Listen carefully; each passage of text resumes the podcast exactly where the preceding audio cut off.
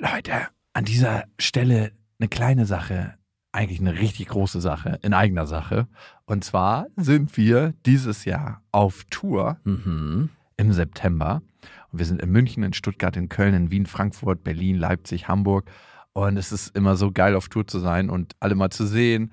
Die Tour heißt Zu hart für den Podcast. Und das ist auch Ich bin Programm. gespannt, was da richtig hart sein wird. Ja, also es wird viel Interaktion geben, es wird viel zum Lachen geben und die Tour oder das, was dort passiert, entsteht gemeinsam mit euch und ich finde, das ist auch die Magie. Das heißt, bei jedem Tourstop ist es irgendwie anders und Mhm. neu für uns, neu für euch und für uns ist es auf jeden Fall immer sehr, sehr magisch. Also sichert euch jetzt schon die Karten München, Stuttgart, Köln, Wien, Frankfurt, Berlin, Leipzig, Hamburg. Ab jetzt 10% härter und Tickets gibt's ab jetzt auf bestefreundinnen.de und in den Shownotes. Eins, zwei, drei. Ich habe, ich habe lieb.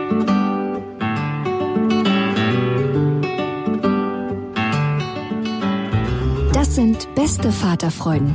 Keine bösen Wörter. Halt die Fremde, alte Schöpfe! Setz dich bitte hin. Der langweilige Podcast übers Kinderkriegen mit Max und Jakob. Hallo und herzlich willkommen zu Beste Vaterfreuden. Hello. Und heute wollen wir darüber reden, wie konsequent man mit seinen Kindern sein sollte. Oha. Ich glaube, bei mir ist es noch gar nicht so krass wichtig, obwohl ich merke, es fängt schon langsam an. Wieso? Ist deine Tochter nicht auch schon lange über eins oder sogar? Soll man da konsequent werden? Ich glaube, da kann man schon auf jeden Fall anfangen, ja. Okay.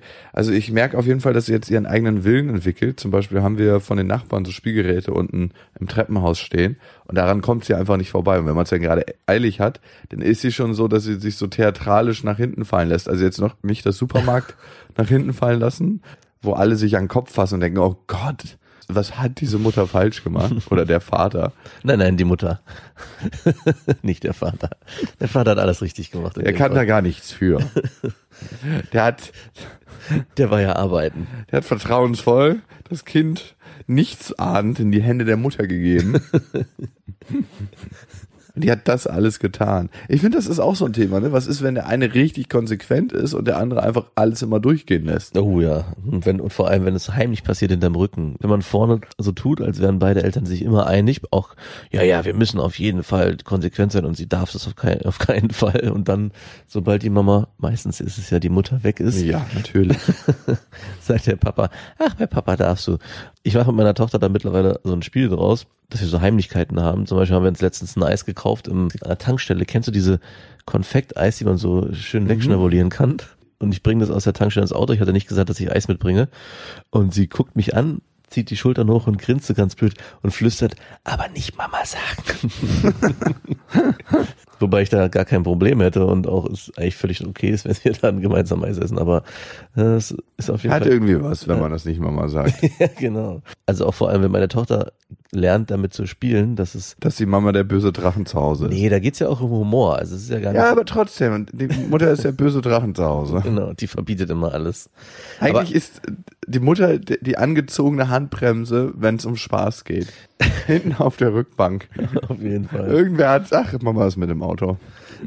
Wobei das bei Süßigkeiten zum Beispiel gar keinen Sinn macht, da bin ich eher der Strengere. Also ich bin eher derjenige, der sagt so, ähm, es muss nicht schon wieder sein, dass sie innerhalb einer Woche eine zweite Süßigkeit bekommt. ähm, Nee, das muss nun wirklich nicht sein. Und von daher sind wir, also meine Freundin und ich, würde ich sagen, schon auf einer Wellenlänge und es gibt nicht so dieses, der eine ist konsequenter als der andere und vor allem der eine hintergeht mit dem Kind den anderen Teil. Also dass man wirklich so kleine, so ein, nicht nur ein Spiel draus macht, sondern das ganz bewusst steuert. Also ich merke, dass meine Sprache sich ein bisschen verändert, wenn Lilla so einen richtig krassen Ausraster kriegt. Also sie kriegt jetzt nicht diesen, na gut, wir sind selten an einer Supermarktkasse, deswegen vielleicht kriegt sie deswegen nicht da den Ausraster. Aber dass sie so, ja, ziemlich stark auf manche Dinge reagiert. Mhm. Was denn zum Beispiel? Wir müssen alle nach oben. Wir wohnen ja in einer Maisonette-Wohnung und wenn wir nach oben müssen Mhm. und sie nicht alleine unten bleiben kann, aber sie gerade nach unten bleiben will, Ah. dass sie dann weil ich so Lilla, wir müssen jetzt eh nach oben. Du kannst äh, jetzt weinen, aber du kannst auch einfach mitkommen. Wie möchtest du das? Und dass sich dann so schon meine Sprache so ein bisschen verändert in so mm, und dass die Mama da immer so, ich red nicht so mit ihr. Warum denn nicht? Weiß ich nicht, Das weil ist doch super. Ich finde, das kann sie auch schon merken, dass das jetzt nicht so cool ist. Also über die Sprache, auch wenn sie es jetzt in Worten nicht versteht, transportiert sich ja ganz viel. Klar, dass die Hand gerade richtig locker sitzt. Mhm.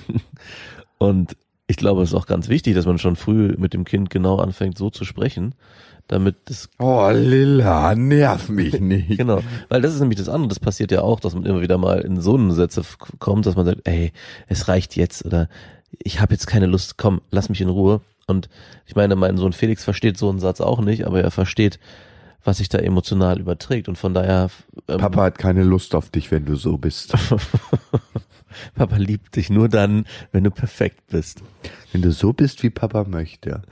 Funktioniert es denn bei dir, wenn du so einen Säuselton anlegst und so einen emotional weichen, kommt sie dann auch mit oder äh, ändert sich dann gar nichts? Also, was meistens ganz gut funktioniert, ist, wenn ich relativ neutral in der Sprache bleibe und ihr sage, du, Lilla, das ist jetzt so, wir gehen alle nach oben, komm mit. Mhm. Und wenn sie merkt, da gibt es auch gar nicht so Widerworte, das ist jetzt einfach Gesetz. Ja. Ich finde, es gibt auch viele Sachen, da braucht man auch mit seinen Kindern gar nicht so drüber, drüber diskutieren immer. Also klar, also ich versuche alle Sachen schon erklär, zu erklären, Mhm. aber ich muss jetzt nicht immer überall stundenlang stehen und den Kindern erklären, warum wir jetzt da und dahin müssen, sondern es reicht, wenn ich sage, Lila, wir müssen nach oben, es gibt jetzt Essen. Und Ja. ich, es gibt Essen, sonst bekommst du Hunger und in der Nacht wollen wir nicht, dass du Hunger bekommst, sonst wachst du auf und dann kann Mama nicht so richtig schlafen. Also diese Prenzlberg-Erklärungsstrategien, Mhm. die sind überhaupt nicht meins. Naja, es ist ja in gewisser Weise auch dann die bedürfnisorientierte Erziehung. Also eine harte Konsequenz steht sehr im Kontra mit dieser bedürfnisorientierten Erziehung. Das glaube ich eben nicht, weil na, in, im, in der, der Theorie, was alle diese Muttermulchmütter sagen zumindestens, das meine ich eher. Ja, das können die auch sagen, aber ich glaube, das Bedürfnis eines Kindes ist auch einfach irgendwann einen Referenzrahmen zu Na bekommen, klar. in dem sie sicher agieren können und sich erproben können. Und du als Elternteil kannst definieren, wo der Rahmen ist. Und ich habe den für mich definiert und der ist jetzt auch nicht so super starr. Also ich würde nicht sagen, dass ich ein strenger Vater bin, aber ich bin ja schon, da gibt's einfach Grenzen. Weil diese Situation mit der Treppe würde in der bedürfnisorientierten Erziehung, glaube ich, so aussehen, dass einer von euch die, sich die Zeit nehmen sollte, mit dem Kind Mhm. unten zu bleiben und erst, wenn es bereit ist, nach oben zu gehen, dann solltet ihr nach oben gehen. Fühl dich da mal rein. Und ich merke das bei meinem Sohn, der ja auch diese Macke entwickelt hat, wenn wir runtergehen, dann will er hoch und wenn wir oben sind, dann will er runter. Also es geht ja am Ende eigentlich. Wer hat die, wer hat die Hosen ja eigentlich? Ja, an? genau. Und wenn ich da bedürfnisorientiert arbeiten würde, würde ich den ganzen Tag nichts anderes machen als Treppen laufen. Ja, vor allem, was wird dem Kind dabei gelehrt? Mhm. Also klar finde ich es wichtig, auch zu gucken, wo liegen die Bedürfnisse und wenn jetzt Lilla weint, wenn ich das Haus verlasse morgens, das macht sie eigentlich öfters, ne? Und habe ich nicht noch fünf Minuten mit ihr kurz zu spielen? Das finde ich ist eine Sache. Oder muss das jetzt so sein? Ich gucke mir auch schon immer mal wieder an, muss das jetzt so sein? Und ich will auch nicht, dass sie ihren eigenen Willen auch nicht entwickeln kann. Ja. Das ist ja auch was Wichtiges. Auf Also, jeden Fall. Würdest du sagen, du hast einen starken eigenen Willen? Jein. Nein, heißt, also deine Freundin hat einen stärkeren, aber davon mal abgesehen. Kommt, kommt ein bisschen drauf an, auf das Thema.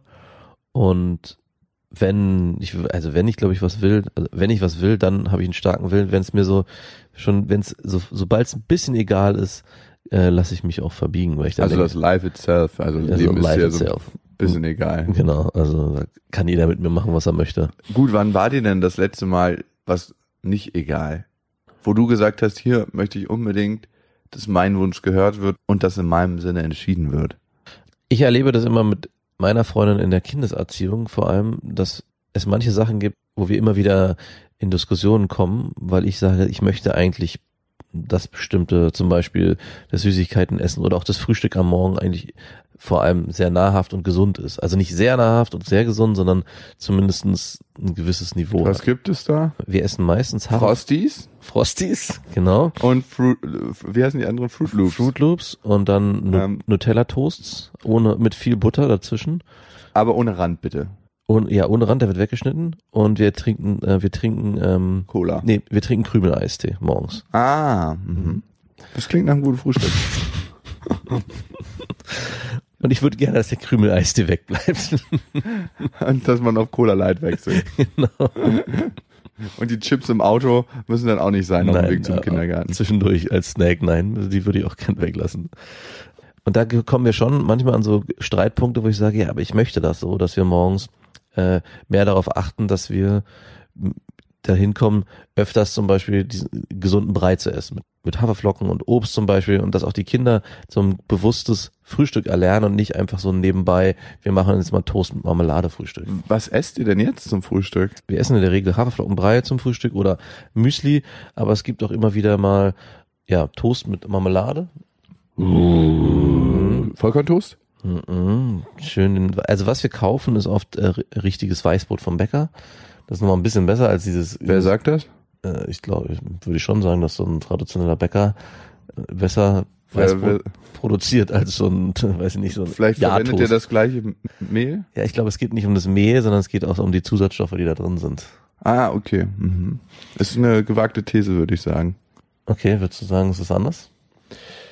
Also die Zusatzstoffe, ich glaube nicht, dass es da, also muss man einfach auf die Verpackung gucken, ne? Beide äh, sind ja dazu verpflichtet, in irgendeiner Weise eine Rezeptur anzugeben oder einen Beipackzettel.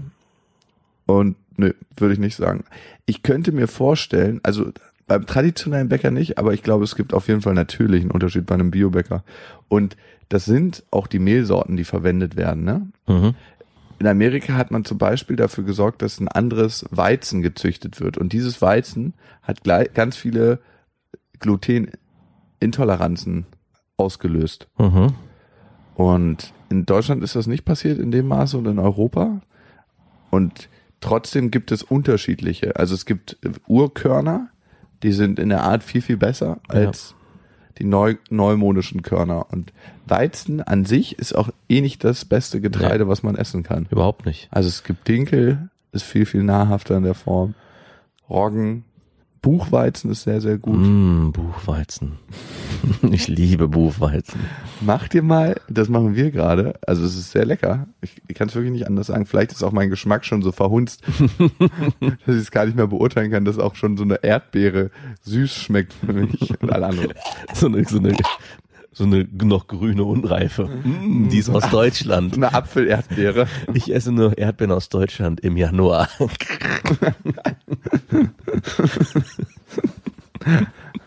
Ja, Schmeckt gut. Aus Erbsenmehl, aus Kichererbsenmehl und Buchweizen. Mm. Ist wirklich lecker. Und was machst du daraus? Äh, Pfannkuchen. Also Oh. ein Ei, Erbsen, äh, Kichererbsen und Buchweizen, Mehl zusammen, dann ein Schluck Mineralwasser, damit das auch alles ein bisschen flüssiger wird. Dann wird so ein sämiger, fluffiger Teig draußen, ganz, ganz kleine Prise Salz und das kannst du anbraten und dann kannst du da drauf beliebig Obst verteilen. nee, wir essen eigentlich immer Apfelmark dazu. Schmeckt auch sehr süß, ne? Da ist ja kein Zucker drin, also kein äh, Zucker zusätzlich, da ist genug Fruchtzucker drin. Und wenn wir kein Apfelmark haben, dann mache ich morgens ein bisschen Apfelkompott. Machst du den selber, ja? Ja. Aber dafür musst du um 5.30 Uhr aufstehen. Ich wollte gerade sagen, du gehst zurück in die Mittel, ins Mittelalter, wo man eigentlich mit den ganzen Tag mit nichts anderem beschäftigt war, als Nahrung zu produzieren. nee, eigentlich geht das relativ fix. Da bist du nur eine Dreiviertelstunde beschäftigt. Ey, wie lange bist du beschäftigt, realistisch? Also unter einer halben Stunde gehst du da tatsächlich nicht raus. Oder hm, 40 Minuten mit Tischdecken und allem drum und dran. Ja, okay, aber ich meine, Das ist auch lecker. Vor allem, meine Ex-Freundin schläft ja auch währenddessen. Das ist die einzige Zeit, die sie überhaupt schlafen kann, weil Ja. sie ja mit deinem Vater schlafen, die sie nachts ablöst. Du bist nur neidisch auf das Frühstück, was ich morgens produziere. Dass du sagst, wir würden gerne keinen Toast mehr essen, aber zu faul bist, den Haferbrei zu machen. Du denkst, du kannst es so von oben durchdeklinieren, dass das passiert. Weib, mach vernünftiges Frühstück, die Kinder sollen sich gut ernähren und selber so dir den Toast reinpfeifst. Du musst das vorleben. Du musst derjenige sein, der morgens als erstes in der Küche steht und sagt, ich mache diesen Brei für die Familie. Mhm. Und kein Toast aus äh, Faulheit. Du hast recht. Ja, und du kannst dich da auch nicht rausreden, wenn du von irgendeinem Eckenbäcker Toast holst und sagst, ja, das ist Das ja ist kein Eckenbäcker, das ist eine traditionelle Bäckerei. Spandauer Bäckerei. Ja, wirklich. Spandauer. Ich zeig dir die, die ist wirklich eine der. äh, Hm, Geh da mal hinten rein in die Backstube. Ich glaube mir. Da wird auch das Jahrmehl einfach zusammengeschüttet. Was denkst du denn? Nein, nein, nein. Die Zeit. Hm? Ja, denkst du, die, du, hast da so eine Werbung vor Augen, dass der Bäcker immer wieder mit aufs Feld geht, ob sein Roggen schon so weit ist und dann mit der Hand so rüberstreicht und dann so ein paar Strunke abnimmt und da so dran riecht und dann so mit seinen Händen ins Getreide greift und das so hochhebt. Das ist deine Für Vorstellung. unsere Brötchen nehmen wir nur das beste Mehl, handgelesen. Und dafür stehe ich mit meinem Namen. Und die Spezialrezeptur, die lasse ich auch weg. Kinder. Ja, du hast vielleicht recht. Vorleben ist es hier wahrscheinlich. Und ich glaube, das ist auch nochmal in der Konsequenz auch sehr wichtig, wenn man was von seinen Kindern will. Dann muss man auch selber mit sich konsequent sein und auch in bestimmte Sachen vorleben, wie zum Beispiel eine Frühstückssituation so gestalten, dass auch die Kinder gar nicht auf die Idee kommen, dass man morgens Frosties und Fruit Loops essen will, weil man von den Eltern mitbekommen hat, wir frühstücken anders oder wir essen anders. Wir machen dieses elitäre Pfannkuchen, gesunde Pfannkuchenfrühstück. Also ich weiß jetzt nicht, ob es Buchweißen Kichererbsenteig wird morgens, aber vielleicht hast du recht. Ich werde früher selbst aufstehen und mich darum kümmern, dass der Brei, und wir, den machen wir ja eigentlich zu 80 Prozent. Das ist ja auch Mäkeln auf hohem Niveau, muss man auch sagen. Wieso? Weil diese Toast-Situation ja nicht so oft vorkommt. Es ist ja schon in der Regel, dass wir Brei oder ein gesundes Müsli frühstücken. Natürlich mit Kuhmilch im Gegensatz zu dir. Aber, Mhm. Mhm. aber bevor wir jetzt weiter um die Ernährung uns drehen, ich habe noch mal eine andere Frage an dich, wie du, ob du mir da einen Tipp geben kannst als erfahrener Vater. Ins Maul. Warum dich das immer so trifft, was dein Frühstück so kacke ist. Du Ähm, unkonsequentes Stück. Wir haben nämlich mit unserem Sohn zurzeit, und deswegen bin ich überhaupt auf dieses Thema Konsequenz gekommen, gerade die Situation, dass er morgens, wenn wir frühstücken wollen, und da geht es jetzt nicht um das Essen an sich, sondern dass er sich auf diesen Hochstuhl, wir setzen ihn auf diesen Hochstuhl und dann fängt schon so langsam an zu brodeln bei ihm. Es gibt gar keinen Grund dafür. Er will dann weder auf den Hochstuhl noch runter. Das ist dann das Erste, was passieren könnte. Und wenn das nicht passiert, ist das Zweite, wir wür- würden ihm gerne ein Lätzchen anziehen, wenn wir zum Beispiel Müsli essen. Und dann rastet er eigentlich aus. Und dieses Lätzchen können wir ihm nicht anziehen. Er will es partout nicht. Jetzt habe ich aber auch keinen Bock, jeden Morgen ihm dann nochmal ein neues T-Shirt anzuziehen. Oberkörperfrei.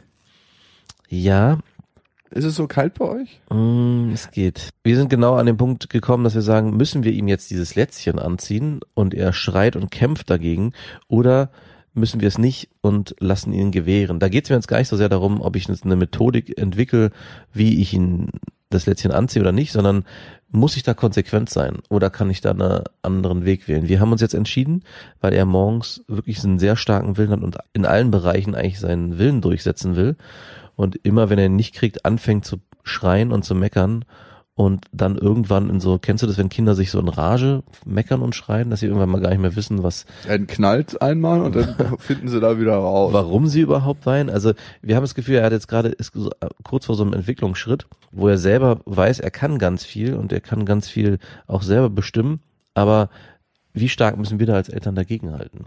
Also ich habe einmal was ganz Tolles bei YouTube dazu gesehen und zwar hatte ein Vater genau die ähnliche Situation mit seinem Kind am Frühstückstisch. Das Kind wollte nicht essen und hatte gar nichts gegessen. Du hast es am Teller gesehen, dass da ähm, noch nichts von gegessen wurde und ich denke, es war nicht der zweite Teller. Und er hat ein ähm, Kuscheltier vom Kind genommen und hat das gefüttert, ne? Und das Kuscheltier war auch mäglich, das wollte auch nicht essen. und dann hat er das Kuscheltier genommen und zwei große Ohrfeigen im Kuscheltier gehauen. Und dann hat es gefüttert wieder und dann hat das Kuscheltier gegessen. Und du hast nur das Kind gesehen, wie das das beobachtet hat. Und auf einmal hat es total prima geklappt. Hunger war da, das Kind hat gegessen. Fand ich eine tolle Methode. Und ich, ich dachte kurz, da kommt wirklich was Gutes bei raus. Weil es hätte auch was Gutes werden können. Nee. Also mit Kuscheltieren vormachen ist tatsächlich gar nicht so schlecht. Also das machen wir manchmal, dass das den, den Latz umlegt oder abends sich hinlegt und mit unter die Decke äh, krabbelt oder natürlich eine Flasche nimmt oder was auch immer. Ne? Das Kuscheltier ist mit dabei und putzt sich auch mega gern die Zähne. Also Mega gerne. das ist so das Vorbildkind, was alles vorlebt. Hat auch nie Widersprüche. Man kann es auch mal den ganzen Tag zu Hause lassen, unbeaufsichtigt.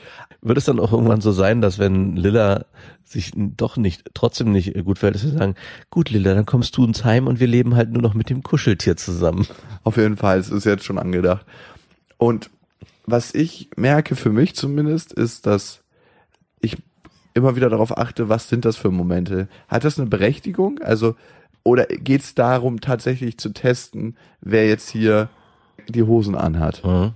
Und wenn ich merke, dass es darum geht, die Hosen anzuhaben, dann lasse ich sie auch meckern. Also wenn sie dann sagt so, dann denke ich mir so, ja, mach das gerne, das ist deine Energie. Mhm. Papa hört da nicht hin. Also, und wenn es darum geht, dass es wirklich aus meiner Sicht, ne, das ist ja immer sehr, sehr subjektiv für sie, ist es ja wahrscheinlich anders, äh, um überhaupt etwas sehr Sinnvolles geht, dann kriegt sie auch ihren Willen. Und dann ist es auch wichtig, dass sie ihren Willen da lebt. Ich würde tatsächlich ein paar Themen einfach umgehen, indem ich ihm morgens kein T-Shirt anziehe und sage, dann klecker dich halt voll, wie du willst, dann ma- müssen wir dich danach mit dem Lappen abreiben. Mhm. Und Also genau, das ist ja eine methodische Lösung und äh, auf solche Ideen bin ich auch schon gekommen. Meine Frage, und die stelle ich mit meiner Freundin halt gerade, ist es eine, eine Sache, wo wir einfach, weil wir eher das Gefühl haben, er will hier seinen Willen durchsetzen. Es geht gar nicht am Ende um das Lätzchen, sondern wirklich nur um den Test. Ich bin hier derjenige, der entscheidet. Und da haben wir uns entschieden, dass wir konsequent sein wollen. Also das Lätzchen zwingen wir ihm jetzt nicht an, aber wir sagen zum Beispiel, es gibt dann halt kein Müsli, solange das Lätzchen nicht angezogen wird. Also und das löst sich dann irgendwann nach fünf Minuten auch auf. Also irgendwann geht es dann, oder wir bieten ihm was anderes an, sagen, du kannst jetzt Toast mit Marmelade essen. du kannst jetzt Frosties essen? genau, dafür brauchst du kein, kein Lätzchen. Aber Ich habe übrigens mal wieder richtig Bock auf. ich auch. Aber weil wir eben glauben, dass es nicht darum geht, dass er dieses Lätzchen irgendwie nicht ertragen kann oder weil er sich daran krass stört, sondern wirklich nur darum, seinen Willen durchzusetzen, so wie morgens Lilla die Treppe hoch will unbedingt, ist es eine Sache, wo wir uns dafür entschieden haben, zu sagen, wir sind jetzt erstmal ein paar Tage konsequent und gucken uns das mal Ja. an. Also man ist immer in so einem krassen Widerspruch, merke ich, weil man sich denkt, auf der einen Seite will ich das Kind auch nicht brechen, aber auf der anderen Seite muss es auch gelernt, dass es bestimmte Grenzen gibt, die es einzuhalten hat. Jetzt reimen wir uns vielleicht mit diesem Lätzchen der Sache auf, die man methodisch ganz anders lö- lösen könnte und sich gar nicht da äh, so einen Kopf drum machen müsste. Aber es dient eigentlich nur exemplarisch vielen anderen Situationen. Es geht um die Sache als sich. Genau. Es geht hier ums Prinzip. Es geht ums Prinzip, genau. Ja, finde ich gut. Ich finde das gut, erstmal das konsequent ein bisschen durchzuziehen und dann zu gucken, ähm, wie lange hält man das durch oder wer hat hier den längeren Atem. und wenn ihr dann einknickt, Dann das ist die schlimmste Lektion, die er lernen kann. Ich bin gespannt, wie sich der Willen von Lilla entwickelt, weil sowohl die Mama als auch der Papa haben sehr, sehr starken Willen. mhm. Und an sich finde ich es auch gar nicht schlecht, wenn man seinen Willen und seine Bedürfnisse wirklich spürt und weiß, wie man die auslebt im größeren Kontext. Das heißt nicht immer vor allen anderen. Aber ich hatte auch schon Freundinnen, die waren immer so, ja, dann mach du halt. Ähm, Mhm. Ist mir nicht so wichtig.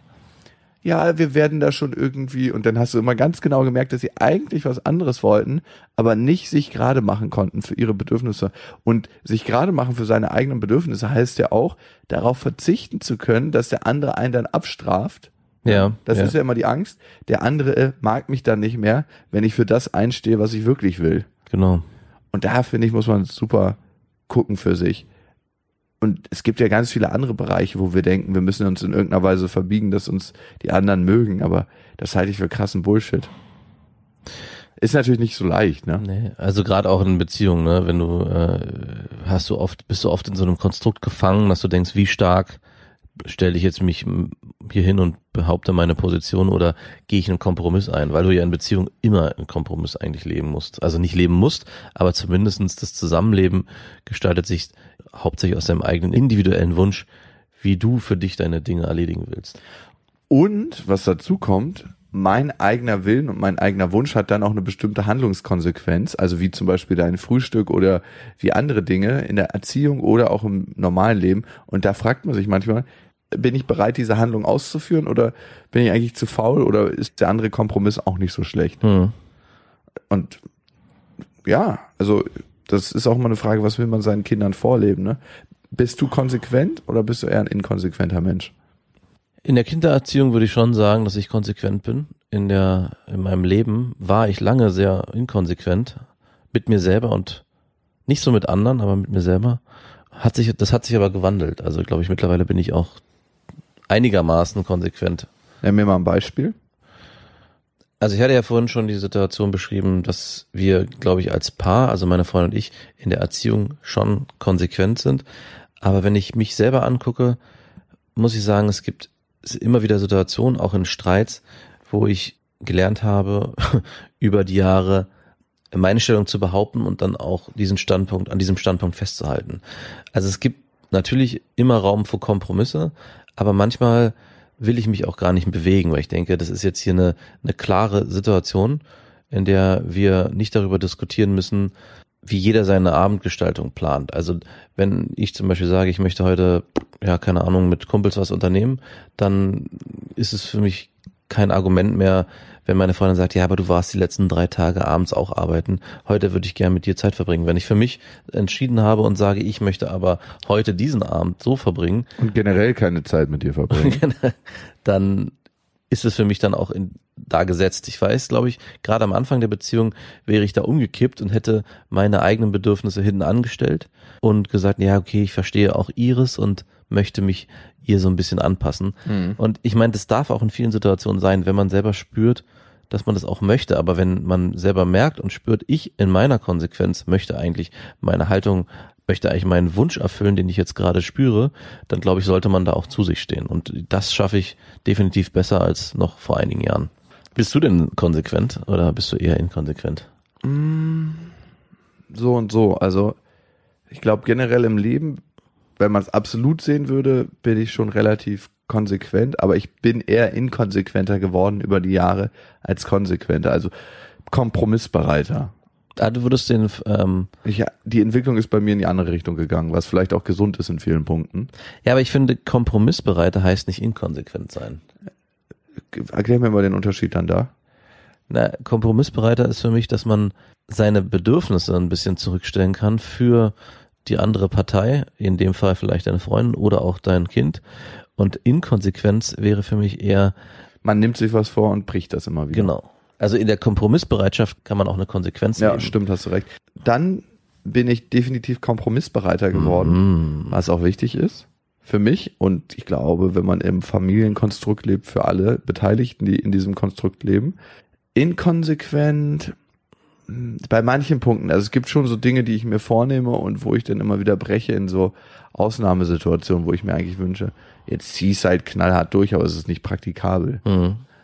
Zum Beispiel nehme ich mir vor, drei, viermal die Woche Sport zu machen. Oh ja. Man merke, es ist einfach nicht praktikabel.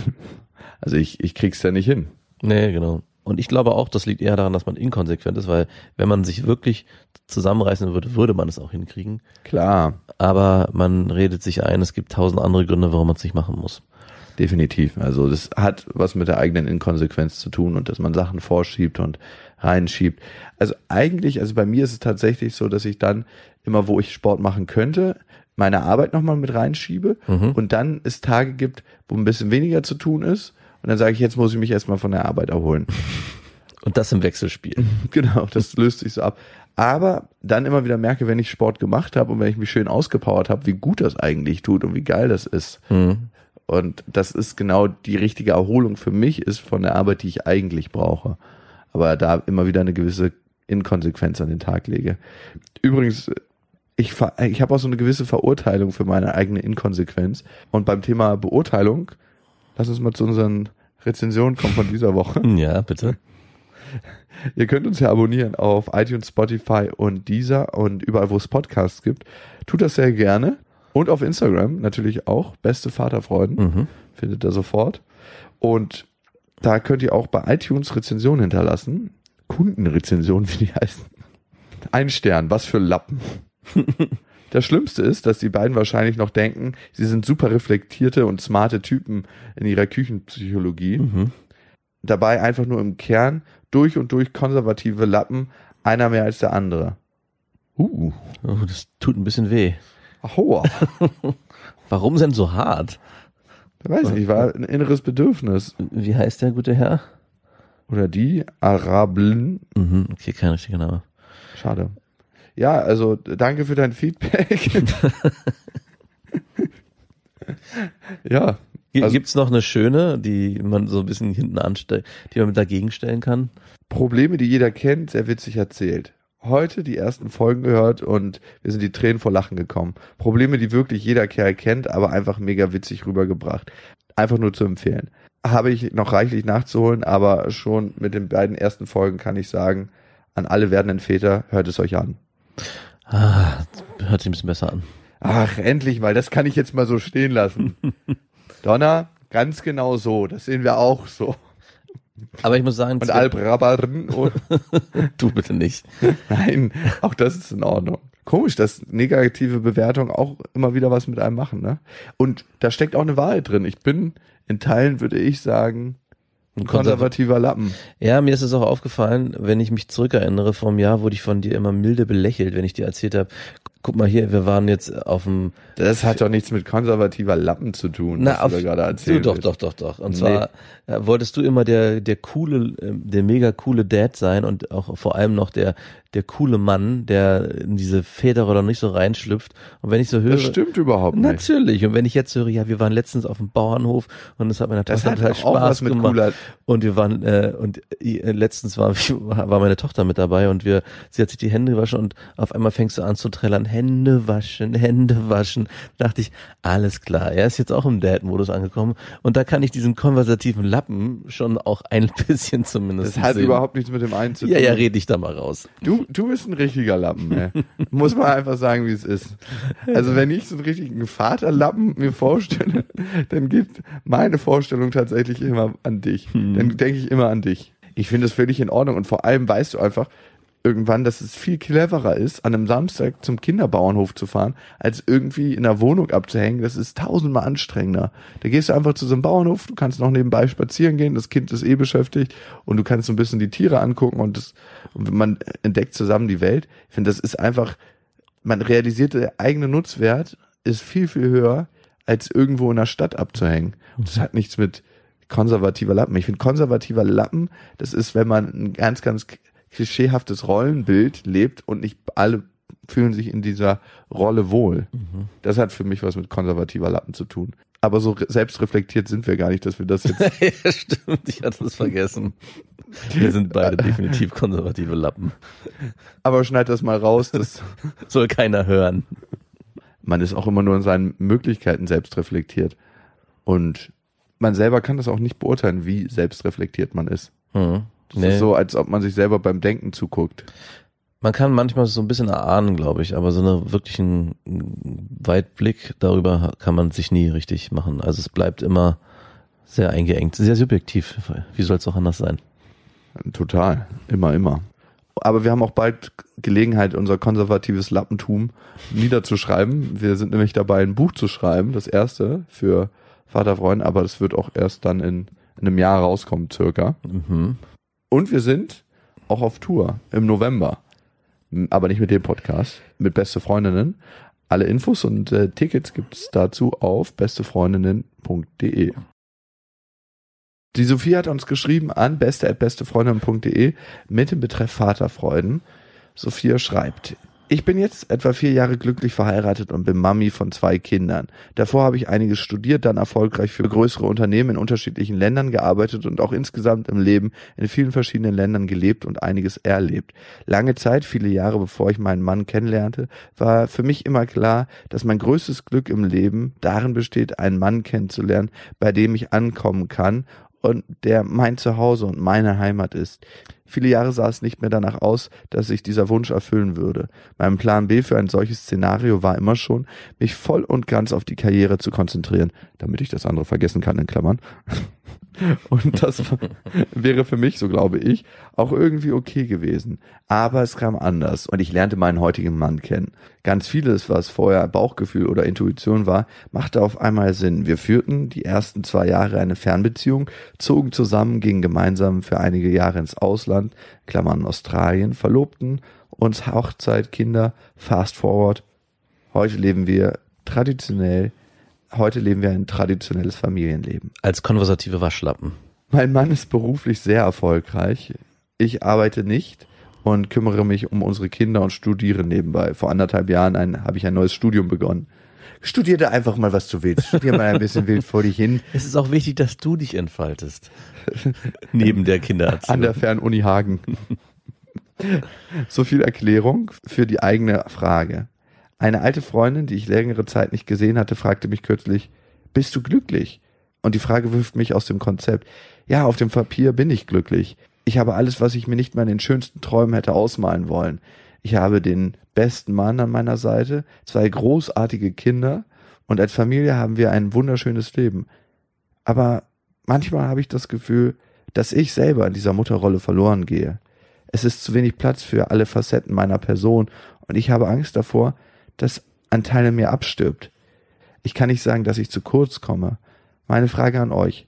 Ergeht es euch auch manchmal so und gehört das zur Vater, Mutter, Elternrolle dazu? Ist das Teil des Erwachsenwerdens?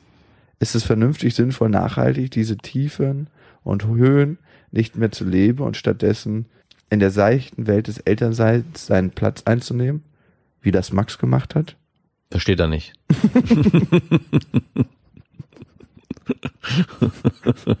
Sorry. Wie du dich aber trotzdem ertappt gefühlt hast. Kurz, ja. Oh, Mist, die hat mich erwischt. Oh, da ist ganz schön viel drin, Sophia. Sophie? Sophia, ne? Da ist ganz schön viel drin, Sophia. Das erste, was mir aufgefallen ist, kann ich dir einfach mal sagen, ist, dass du dein Gefühl von zu Hause und endlich ankommen und diese Rastlosigkeit, die du anscheinend im Berufsleben gespürt hast, an jemanden geknüpft hast und nicht an dich selber. An dieses Familie und hier komme ich an und an Mann und dieser Mann sorgt dafür, dass ich endlich zur Ruhe kommen kann. Und ich glaube, das ist eine Schwierigkeit, weil darin kreierst du eine Abhängigkeit. Ohne meinen Mann bin ich wieder rastlos. Das steckt da implizit drin in diesem Satz. Ich suche mir jemanden, um anzukommen, heißt, ohne diesenjenigen bin ich rastlos. Es ist nicht eine hundertprozentige Kausalität, aber ich glaube, das schwingt damit. In dieser Abhängigkeit und Kompromisse, glaube ich, müssen wir immer eingehen zu einem bestimmten Maße, steckt natürlich auch die Kompromissbereitschaft drin.